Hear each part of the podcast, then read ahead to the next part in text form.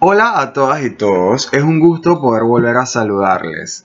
En este 2021 espero que el inicio de año haya arrancado muy bien y les deseo salud, prosperidad y perseverancia para alcanzar todas las metas que se propusieron. En el capítulo de hoy vamos a hablar de los prebióticos, compuestos funcionales muy buenos para nuestra salud. Si quieren conocer más, los invito a que se sienten conmigo en el agape de hoy.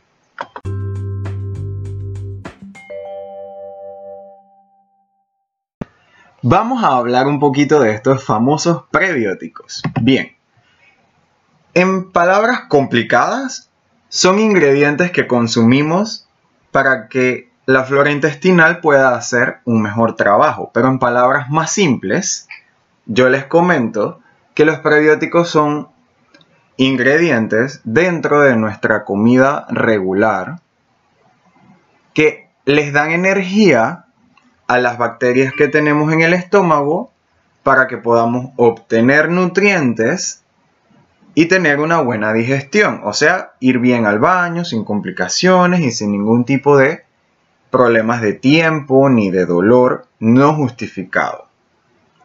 La verdad es que los prebióticos a veces no se les da la importancia que tienen. Sin embargo, están en muchos alimentos que conocemos. ¿Como cuáles? En frutas como peras y manzanas, por ejemplo en la cáscara de la manzana o la misma fibra que tiene la pera. También están en algunas nueces, en hortalizas, en verduras, en la leche, en la miel e incluso en algas comestibles para los que son como un poquito más healthy, en la espirulina. Realmente comer prebióticos es algo que todos hacemos, pero no sabemos que lo hacemos. Ahora que lo conocemos, entonces les voy a ayudar a entender ¿para qué tenemos que consumir prebióticos en una buena medida?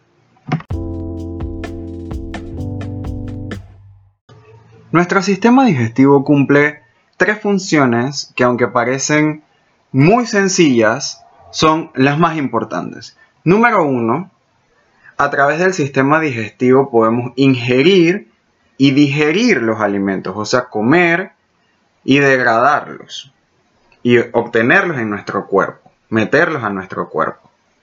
Luego de que esto pasa, viene la segunda función, que es obtener los nutrientes de lo que comemos para que nuestro cuerpo esté bien y podamos hacer muchas cosas, como obtener energía, movernos, sentirnos contentos, incluso cambia nuestros sentimientos el comer.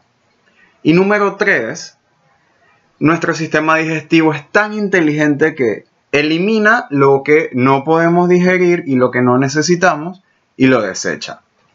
Entonces, estas tres funciones hacen que nuestro sistema digestivo esté en constante trabajo y a veces necesita ayuda de las bacterias que les mencioné anteriormente. Estas bacterias que se conoce como la flora intestinal o la microbiota intestinal se asiste de estos famosos prebióticos.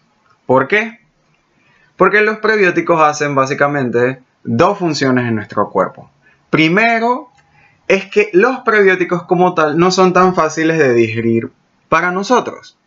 Pero que no sean tan fáciles de digerir no significa que no hagan nada. Funcionan como una destapacañería, sinceramente.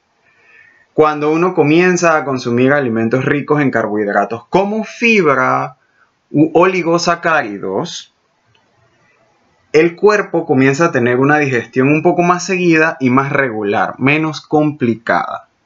Y esto es una función que nosotros sentimos al comer alimentos ricos en estos compuestos.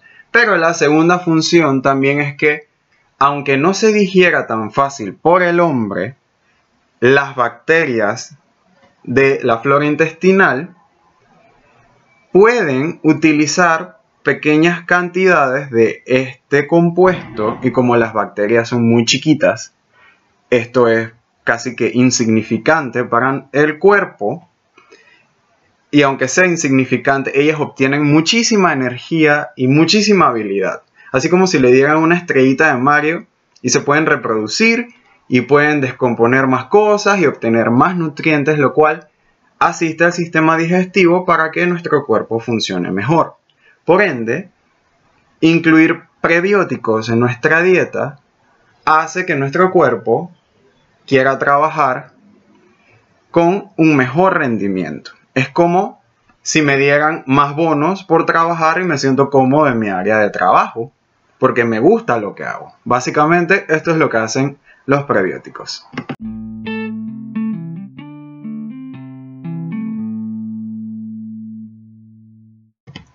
Como ven, estaba hablando mucho de esta relación entre lo que pueden hacer los prebióticos y las bacterias que utilizan los prebióticos. Desde ya les digo una pista, estas bacterias se conocen como probióticos y están en alimentos como muchos yogures. Pero de eso vamos a hablar la próxima semana. Si tienen dudas, comentarios o me quieren hacer llegar cualquier conocimiento extra de que quiera que les hable, pueden seguirme en Twitter e Instagram arroba el de Raúl. Y si quieren donar para mejorar este espacio, pueden hacerlo a través de Cuanto, en cuanto.app slash el agape de Raúl.